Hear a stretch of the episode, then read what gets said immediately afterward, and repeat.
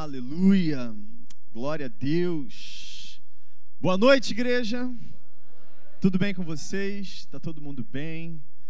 Ai, glória a Deus. Esse friozinho gostoso. Quem gosta de frio, gente? Eu prefiro frio, né? A gente se agasalha, fica confortável, melhor do que ficar suando.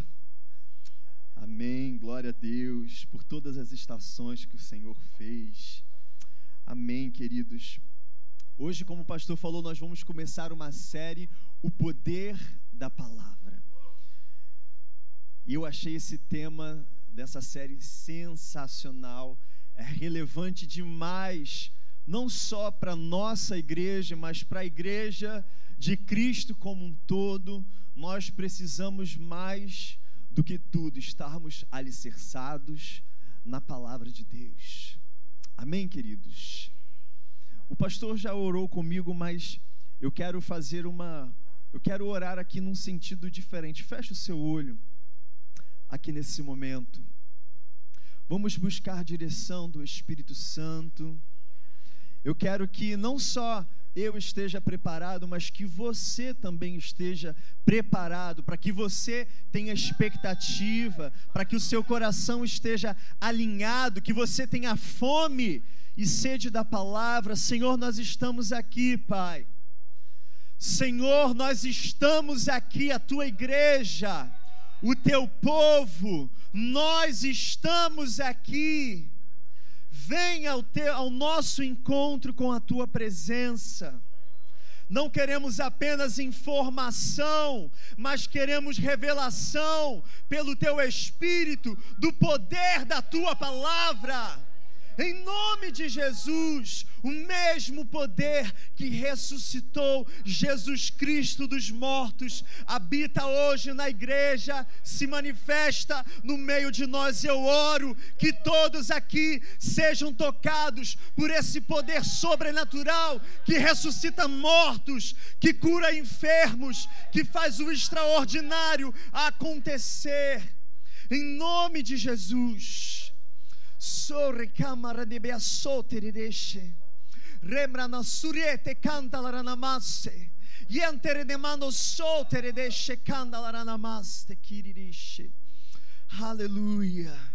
Isso, Espírito Santo, alinha, alinha cada coração ou endireita cada pensamento, ajusta as perspectivas, em nome de Jesus. Toca, Senhor, onde só o Senhor pode tocar. Faz o que só o Senhor pode fazer. Em nome de Jesus. Amém, amém e amém. Glória a Deus, igreja. A palavra tem poder. Eu não saio do. É que eu tenho. Eu tenho toque. Aqui, ó. Centralizado na minha mente, essas duas varinhas têm que ficar encostadas aqui. O copo no meio, a Bíblia aqui, enfeitando a mesa. Enfeitando não, gente, brincadeira. Poder da palavra falando que está enfeitando, né? a palavra vai enfeitar o seu coração hoje. Amém, queridos? Existe poder na palavra de Deus. Eu não estou aqui, eu não sou teólogo, eu não sou é, palestrante, eu não sou, enfim, não tenha sua expectativa em mim, tenha expectativa em Deus e na Sua palavra e no poder da Sua palavra. Amém, queridos? É, hoje nós estamos aqui para falar de algo que, como eu falei, é extremamente importante para nós que cremos no Senhor no nosso Senhor Jesus Cristo, nós que fomos salvos por meio da fé no Filho de Deus, o Filho unigênito, que depois de ascender os céus, ele prometeu e enviou o seu Santo Espírito. E talvez você esteja pensando, mas essas são afirmações muito básicas do Evangelho. Sim, são básicas. Para mim, básico significa fundamento. Para mim, básico não é qualquer coisa. Para mim, básico é o principal. Básico vem da palavra base, fundamento. não podemos construir, pastor Rodrigo, que é arquiteto, sabe muito é, melhor do que eu sobre isso. A gente não pode construir nada sem base. A sua vida cristã não pode ser construída sem base. A sua fé não pode existir sem base. O seu relacionamento com Deus não pode existir sem base. E qual é a nossa base? É a palavra de Deus. Nós vamos ver hoje que talvez você olhe para a nossa situação atual, o cenário do globo, né? não só do, do nosso país, do mundo como um todo você pode dizer que que está difícil. E talvez alguns tenham expectativa de que, beleza, vai passar, a economia vai se estabilizar, a pandemia, enfim, vai passar como todas as outras. E, e eu não quero ser o profeta do, do apocalipse aqui, mas eu não tenho essa expectativa de que esse mundo vai melhorar. Não com o que eu conheço da palavra, que o que eu vejo dos sinais, eu vejo o contrário, querido. E a gente vai ver hoje isso aqui na palavra. As trevas vão ficar cada vez mais densas, mas a luz vai brilhar cada vez mais forte. Amém, queridos? Existe poder na palavra. Nós vamos começar hoje lendo 2 Timóteo, capítulo 3, a partir do versículo 1. Abra aí sua Bíblia. Você que é old school, você que é crente raiz, gosta aí de folhear sua Bíblia. Você que fazia esgrima bíblica para ver quem abriu o versículo. Desembanhar a espada. Um, dois, três. Pum. Desembanha aí tua espada. Aleluia. Minha expectativa é que você saia daqui hoje, querido, com seus olhos naturais e os seus olhos espirituais abertos. Amém? E com a sua esperança firme e alicerçada na palavra de Deus. Amém? Vamos ler. Saiba disto: nos últimos dias sobrevirão tempos terríveis. Os homens serão egoístas, avarentos, presunçosos, arrogantes, blasfemos, desobedientes aos pais, ingratos, ímpios, sem amor pela família irreconciliáveis, caluniadores, sem domínio próprio, cruéis, inimigos do bem, traidores, precipitados, soberbos, mais amantes dos prazeres do que amigos de Deus, tendo aparência de piedade, parecendo ser santo, parecendo ser religioso, mas negando o seu poder. Afaste-se desses também são esses os que se introduzem pelas casas e conquistam mulheres sobrecarregadas de pecados, e homens também, as quais se deixam levar por toda espécie de desejos. Elas estão sempre aprendendo, mas não conseguem nunca chegar ao conhecimento da verdade. Como Janes e Jambres se opuseram a Moisés, esses também resistem à verdade. A mente deles é depravada, são reprovados na fé, não irão longe, porém como no caso daqueles, a sua insensatez se tornará evidente a todos. E queridos, tem um teólogo que um dia disse que todo cristão, todo crente deveria andar com o jornal numa mão, com a Bíblia na mão e o jornal na outra. Com a palavra e as notícias do dia na sua outra mão, para estar preparado. Mas eu digo hoje para você, essa passagem aqui é mais atual do que o último tweet que qualquer rede de informação fez agora. Essa palavra não só é atual, mas ela relata o nosso presente momento e também descreve o caminho que a humanidade está traçando. Veja que o apóstolo Paulo, ele está instruindo Timóteo a respeito das coisas que veriam no futuro. Apóstolo Paulo escreveu isso daqui pouquíssimo tempo antes de ser decapitado. Foi a última carta que ele escreveu.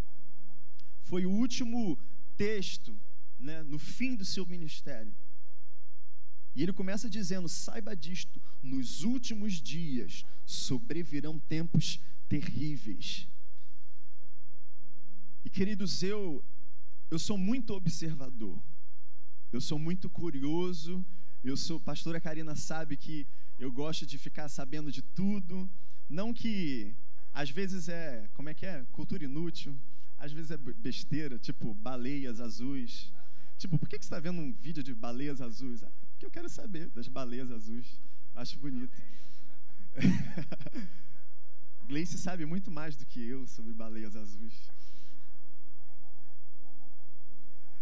Mas até mesmo você, nosso especialista, se você quer saber alguma coisa sobre cetáceos, pode consultar a nossa LTP Gleice. Mas até mesmo você, você vê o jornal, você anda nas ruas, você vê o comportamento das pessoas. Eu consigo andar nas ruas e ver como se fosse um, um termômetro. Um termômetro de que todas essas coisas estão aumentando. É a pobreza aumentando, é a falta de amor aumentando, são pessoas é, atormentadas por espíritos malignos aumentando, doenças aumentando, mas é só o princípio das dores, queridos. E eu preciso te alertar. Como eu falei, eu quero que os seus olhos espirituais sejam abertos. Eu não quero te trazer uma mensagem que vai é, fazer um carinho na sua mente, um carinho na sua alma, e você vai sair daqui, né? É, como se fosse um desenho animado com passarinhos voando na sua cabeça. Não, são tempos terríveis. Abra os seus olhos. São tempos terríveis. São homens extremamente egoístas. Esse é o padrão na nossa sociedade hoje, querido. E eu preciso abrir os seus olhos. E já está acontecendo. Já está acontecendo. Romanos 8, do 19 a 23 diz o seguinte: a natureza criada, ela guarda com grande expectativa que os filhos de Deus sejam revelados, pois ela foi submetida à futilidade, não pela sua própria escolha, mas por causa da vontade daquele que a sujeitou na esperança de que a própria natureza criada será libertada da escravidão da decadência. E eu vou parar aqui. A palavra está dizendo que toda a criação, não só a humanidade, mas toda a criação, toda a natureza, todos os seres viventes, toda a matéria física, todos os corpos celestes, tudo caminha em direção à decadência, queridos tudo. Existe evidências e eu nem preciso de evidências para isso. E dizer que não só a nossa sociedade, não só a humanidade, mas todas as coisas caminham para uma decadência. Toda a humanidade, toda a terra, ela sofre essa degradação constante. E se eu pudesse colocar, queridos, um gráfico que resumisse a decadência na história de todas as coisas, eu diria para vocês que esse gráfico ele só subiu ao longo de todos esses milhares de anos. E a gente está no topo da decadência. E eu não sei mais se a humanidade consegue. Na verdade, ela vai se degradar mais um pouco, mas esse topo não está longe. Está chegando um tempo onde não vai ser mais possível, não vai ser mais possível habitar nessa terra o caminho que a sociedade, o caminho que, que a humanidade tem caminhado, queridos, não vai ser mais possível suportar a degradação moral, a degradação espiritual, a degradação financeira também, queridos. Todos os grandes especialistas estão dizendo: vamos passar pela maior crise de todos os tempos. Eles não estão mais aconselhando. É, deixa eu fazer um conserto aqui. Não siga meu conselho de. de eu não estou dando conselho de investimentos. Eu estou falando que outros conselheiros têm dito. Eles estão falando: não invistam mais na bolsa. Não comprem papéis. Compra ouro não compra papel de ouro, compra ouro físico, compra prata física, compra imóvel. Grandes fundos imobiliários dos Estados Unidos estão fazendo coisas que eles nunca fizeram, comprando bairros e quase cidades inteiras, todos os imóveis. Eles estão se preparando, queridos. Tudo caminha para uma decadência extrema. A decadência moral, queridos, eu não sei se. Eu espero que você não esteja condizente. Eu espero que você não esteja confortável com a decadência moral que existe hoje na nossa sociedade. Porque se você hoje está confortável com a decadência moral, está descrito aqui, 2 Timóteo, odeiam a família. Blasfemos se levantam para falar contra a igreja e dizer o que a igreja deve pregar. Não, igreja, isso está errado. Querido, decadência extrema. E vai chegar um ponto que não vai ser mais possível resistir. Vai chegar a um ponto que o próprio Deus vai dizer um basta. E eu vou dizer para você: o mais perigoso de tudo isso, beleza, o mundo está em decadência. A igreja está sendo cada vez mais perseguida, mas existe algo que eu considero na perspectiva do que está sendo pregado hoje, muito mais perigoso do que todas essas coisas. Muito mais perigoso. Que é a diluição do Evangelho. É a diluição. Você entende o que eu estou falando? É a diluição da palavra de Deus. É a diluição daquilo que é o nosso firme fundamento. A pregação da palavra está cada vez mais contaminada com pensamentos, ideias, sugestões completamente contraditórias à verdade do Evangelho. Como se Jesus se resumisse a um amor barato de motel de beira de estrada.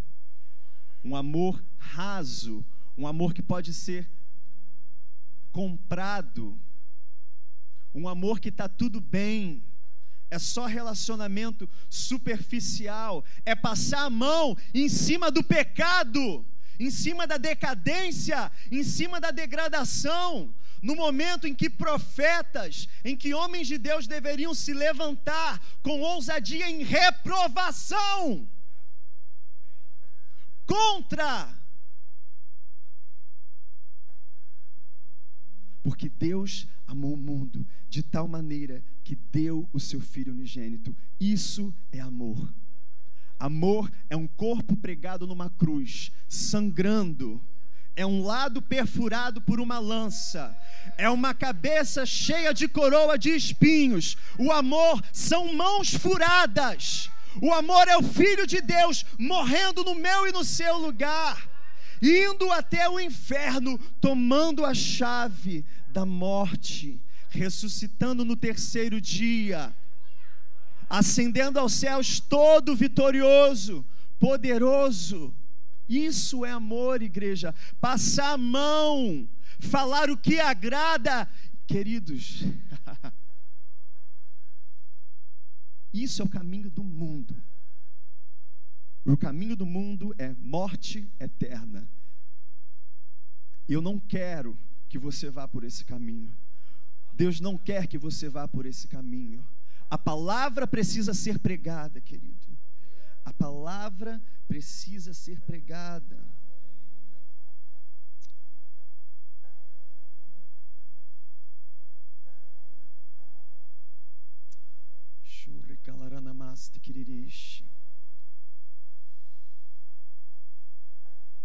E ele segue dizendo, em 2 Timóteo 3, no versículo 10: Mas você tem seguido de perto o meu ensino, a minha conduta, o meu propósito, a minha fé, a minha paciência, o meu amor, a minha perseverança.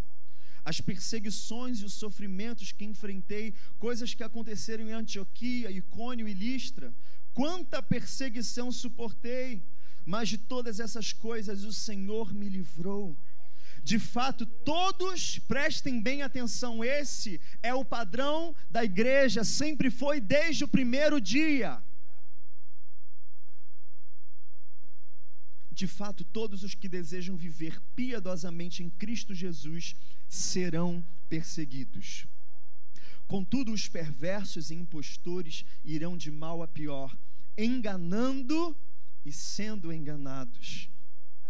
Quanto a você, porém, permaneça nas coisas que aprendeu e das quais tem convicção, pois você sabe de quem o aprendeu. Porque desde criança você conhece as sagradas letras que são capazes de torná-lo sábio para a salvação mediante a fé em Cristo Jesus. E eu pergunto para você nessa tarde, para cada um de vocês aqui hoje, queridos: você tem seguido de perto o ensino da palavra? Você tem seguido de perto o ensino da palavra? Você conhece a conduta das pessoas pelas quais você tem recebido o ensino? Você conhece o comportamento, o caráter? Você sabe de onde está vindo o seu ensino? Você conhece seus propósitos? Você conhece o que eles creem? Da onde seus ouvidos têm recebido informação, têm recebido palavra? Você sabe no que eles creem? Vocês já experimentaram os seus frutos de amor e amor é sacrifício. Amor não é sentimento, amor é demonstrado em prática sacrificial. Vocês já comprovaram a perseverança deles nos tempos difíceis? Por que, que eu estou perguntando isso para você, querido? Sabe por quê? Por isso que é importante a gente se reunir como igreja. Por isso que é importante você estar aqui sentado nesse banco. Não só sentado nesse banco, mas plantado, alicerçado, sendo cuidado, sendo pastoreado, fazendo parte da igreja que é viva, a noiva de Cristo. Isso daqui, queridos, por isso que eu sempre falo e repito, é a coisa mais importante. Não é, ser, não é sobre ter conhecimento da palavra, mas é sobre viver em comunidade. É sobre viver em comunidade e viver de forma prática a palavra.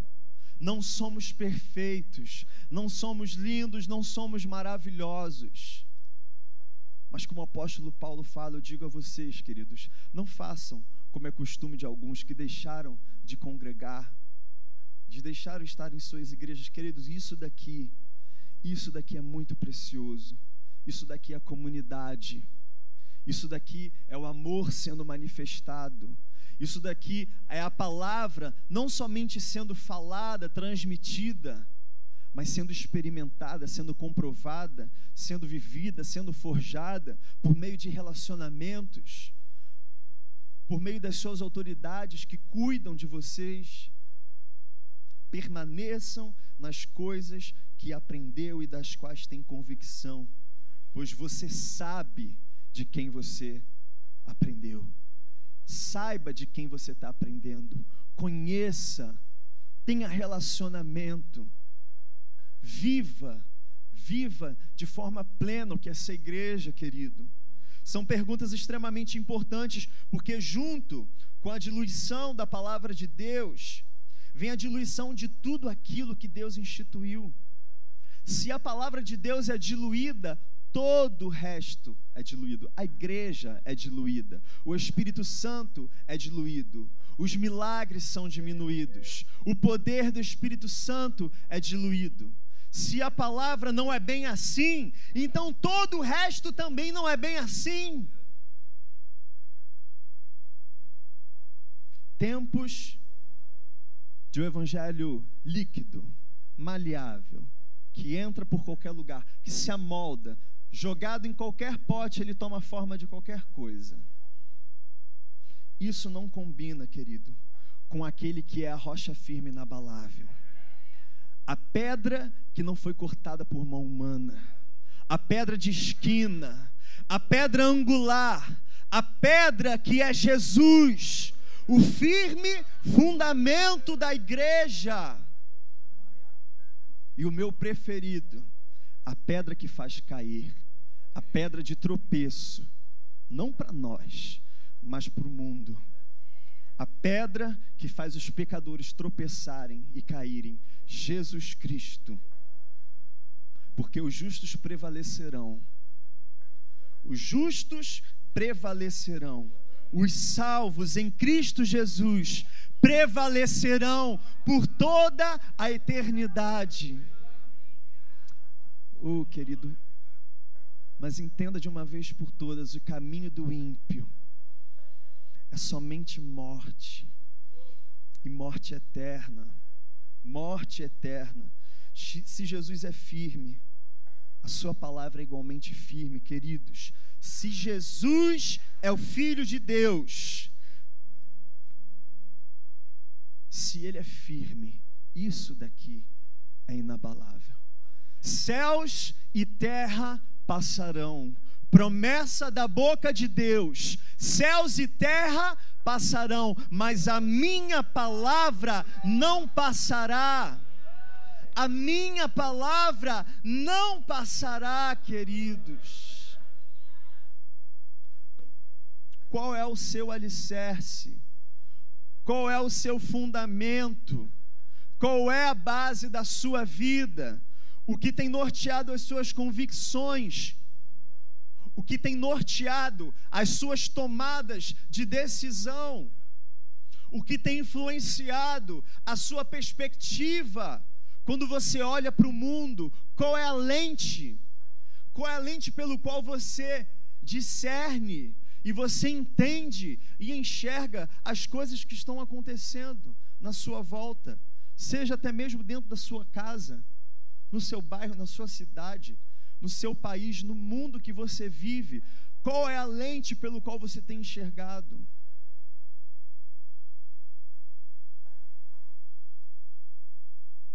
Você aceitou qualquer lente que alguém te deu?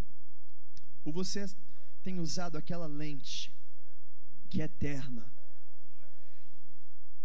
que não vai passar, que não vai mudar? porque Deus não muda, nele não há sombra de variação, meu querido.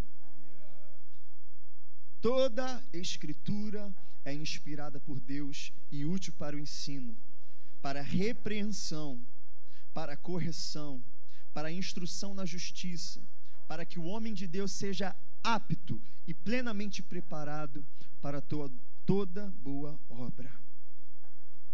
Eu sei que talvez Talvez na sua mente não soe a palavra repreensão, a palavra correção, a palavra. Eu acho que essas são as duas palavras que mais pegam no nosso inconsciente, no inconsciente coletivo da nossa, principalmente da nossa geração. Uma geração completamente aversa à autoridade. Eu não sei se você consegue enxergar que a nossa geração, a o mundo de hoje, é completamente averso à autoridade. É um dos maiores problemas que a gente tem na igreja. Mentes forjadas por um mundo que odeia autoridades, que com grande facilidade ataca, desmoraliza, destrói, é precipitado, se corrompe, e eu não estou fazendo nenhum juízo de valor, mas para mim, querido, para mim que estou falando de base, que estou falando de fundamento, de firme fundamento, isso é uma evidência muito nítida para mim, que grande parte das pessoas não estão alicerçadas aqui. Se você tem facilidade de se rebelar contra autoridades, se você tem facilidade, queridos, talvez está no seu subconsciente. Eu te dou um conselho. Renove a sua mente. Permita que a palavra, o Espírito Santo, renove a sua mente. Porque, como a palavra diz, o Deus desse século, e traduzindo para você que não conhece, ele se chama Satanás, ele se chama Diabo, ele se chama inimigo das nossas almas. E muita gente pensa que o diabo, ele é inimigo só dos crentes. Não, querido, ele é inimigo de toda a humanidade. Sendo você crente ou não, ele é o seu adversário. Não importa se você está na igreja ou não, ele te odeia de qualquer jeito. Você estando na igreja ou não, ele vai te matar, ele quer te roubar, ele quer te destruir, ele quer você morrendo eternamente junto com ele. Você estando na igreja ou não, às vezes a gente tem essa perspectiva. Ah, que o inimigo só ataca quem está na igreja. Não, querido, eu ando na rua e eu vejo pessoas sem esperança. Eu vejo pessoas sem Deus. Eu vejo pessoas quebradas. E eu não estou falando só, às vezes a gente tem uma perspectiva, ah, morador de rua. Olha no olho das pessoas. Pede discernimento espiritual. Olha no olho das pessoas e você vai ver um espírito de morte olha no olho das pessoas e você vai ver um espírito de confusão, de ódio, de ira, de dissensão, fruto de uma sociedade completamente corrompida, em decadência moral, espiritual, todas as esferas, qualquer assunto que você possa levantar. Toda escritura é inspirada por Deus.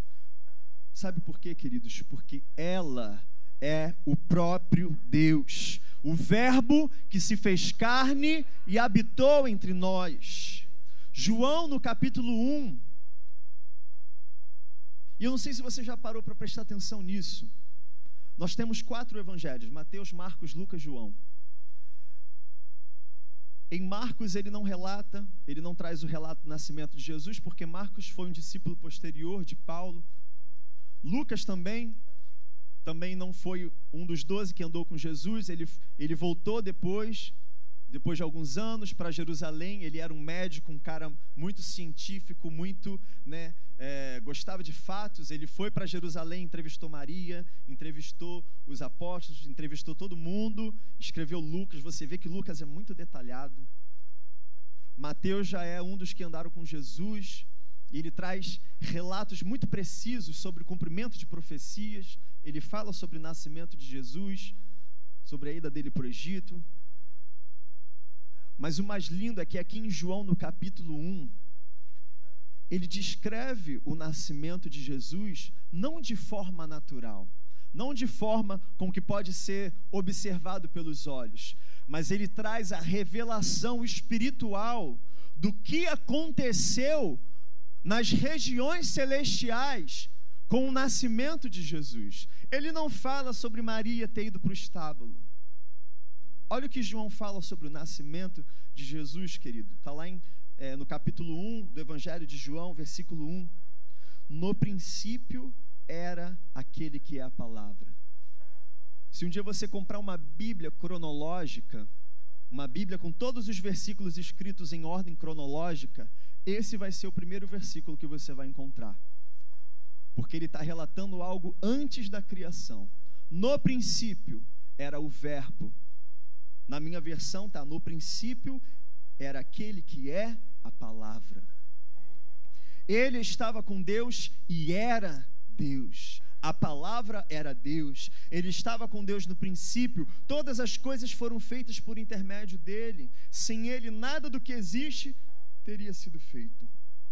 Nele estava a vida e esta era a luz dos homens.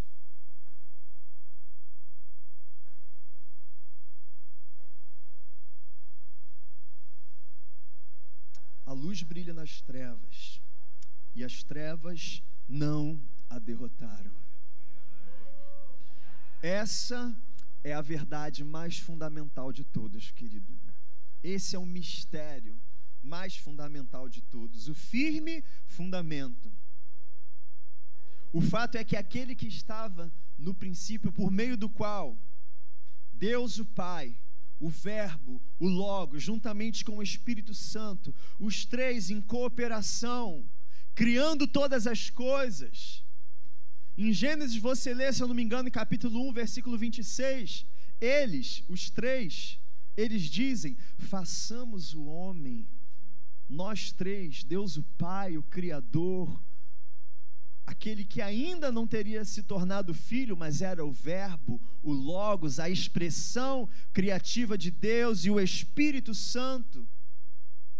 Façamos o homem a nossa imagem, conforme a nossa semelhança. E ele olhou para você e disse: É muito bom. Ele olhou para o sol, ele olhou para as estrelas, ele olhou para todos os animais, ele olhou para toda a criação, para os confins do universo, para tudo que Deus criou, ele falava que era bom. Para você, ele disse: é muito bom. Isso nem estava aqui, mas talvez seja para alguém. Deus criou você, ele olhou para você e disse: Você é muito bom. Eu te amo. Eu amo você eu enviei o meu filho, o Verbo aquele. Porque, queridos, veja bem, ele era onisciente. Ele é Deus. O Verbo onisciente, onipotente, onipresente, cheio de glória e de majestade. Você consegue entender isso? De uma forma sobrenatural. Aquela única célula no ventre de Maria com apenas 23 cromossomos, faltando mais 23, e de uma forma sobrenatural, algo que estava eternamente existindo, desde antes da fundação de todas as coisas, se entrelaça com aquela única célula, se torna o ser mais frágil possível, sem onipotência, sem onisciência, sem onipresença. Uma única célula. Vida foi gerada. Mas não foi qualquer vida.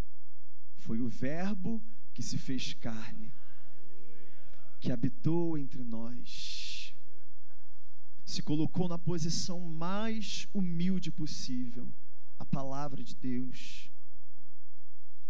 Por isso, querido, a palavra de Deus ela é útil, ela é poderosa ela é cortante, ela é penetrante, ela é viva, ela é eficaz, porque ela é o próprio Deus vivo, eterno, todo-poderoso. Por isso, a palavra tem poder, porque ela é expressão do próprio Deus. E o que a palavra, querido, faz por mim, por você, o que Deus quer operar na sua vida, número um, Nela nós somos ensinados. A palavra de Deus te ensina. E ensina, e ensinamento, querido, ensino significa fazer uma marca. O Senhor, Ele quer, por meio da Sua palavra, fazer uma marca em você. Não é, por isso eu estou dizendo, querido, não é qualquer livro. Informação você pode obter de qualquer fonte, você pode estudar estatística, você pode estudar matemática, física, biologia, história, filosofia, sociologia, mas a palavra de Deus é viva. Nenhuma outra palavra é viva, nenhuma outra palavra tem a habilidade de se tornar um ser vivo, nenhuma outra palavra tem a habilidade de dizer haja luz e do nada surge luz. Nenhuma palavra tem habilidade, querido, de chegar num corpo enfermo, talvez em metástase de câncer, e dizer: saia câncer, e esse câncer ser removido. Nenhuma outra palavra tem habilidade de diante de um corpo morto há três dias, ou quatro, no caso de Lázaro e dizer: abra a porta desse túmulo. Queridos, não era, você precisa entender o mistério. Eu oro em nome de Jesus que você receba essa revelação, porque quando Jesus fala, tira a pedra desse túmulo, quatro dias Lázaro morto, você entende que naquele momento, o Logos era o Filho de Deus, não era qualquer pessoa, era a palavra em forma humana. Da boca dele saiu: tira aquela pedra. Aquele corpo estava morto, enfaixado. Mas quando a palavra deu a ordem, não interessa o fato. não interessa a realidade, tem que obedecer, precisa, porque ele tem autoridade, ele criou todas as coisas. Se ele fala, haja vida, vai haver vida. Se ele fala, seja curado, vai ser curado. Por isso, autoridade, querido, é no nome de Jesus. Ele disse: Em meu nome vocês imporão as mãos sobre os enfermos e eles serão curados. Não são nossas mãos, é o nome de Jesus, é o poder da palavra. Jeremias, capítulo 31, versículo 33 diz o seguinte, queridos: Esta é a aliança que farei com a comunidade de Israel. Depois daqueles dias, declara o Senhor: Porei a minha lei no íntimo deles e a escreverei em seus corações. Serei o Deus deles e eles serão o meu povo. O Senhor, querido, quer escrever a sua palavra no seu coração. Ele não quer que ela seja uma informação na sua cabeça, mas ele quer que ela seja viva dentro do seu coração. Ela nos repreende, e queridos, repreensão denota autoridade. Se a palavra nos repreende, eu preciso me sujeitar em submissão, em humildade, dizendo: Senhor, eis-me aqui. Fala comigo, me repreende, me mostra o caminho. A palavra corrige, e querido, correção significa tornar reto, endireitar, endireitar o caminho. E a palavra, querido, ela tem o poder de realizar tudo isso em sua vida. Mas é preciso ter fé. É preciso ter fé. É preciso crer. Não somente crer, querido. Não somente crer. Hebreus no capítulo 11, apóstolo Paulo faz uma declaração que eu acho sensacional. Porque quem se aproxima de Deus precisa crer que Ele existe, mas que Ele recompensa aqueles que o buscam. É necessário rendição, é necessário submissão, é necessário pegar todas as suas convicções baseadas, e eu vou ser muito direto, todas as suas convicções baseadas em homens que estão enterrados ou que provavelmente estão indo para o inferno pegar todas as opiniões que vieram do inferno e abrir mão de uma vez por todas e dizer: Senhor, se for necessário, eu quero recomeçar tudo de novo. Eis-me aqui, Pai. Escreve a tua palavra em meu coração. Me repreende, me corrija, me ensina, Senhor.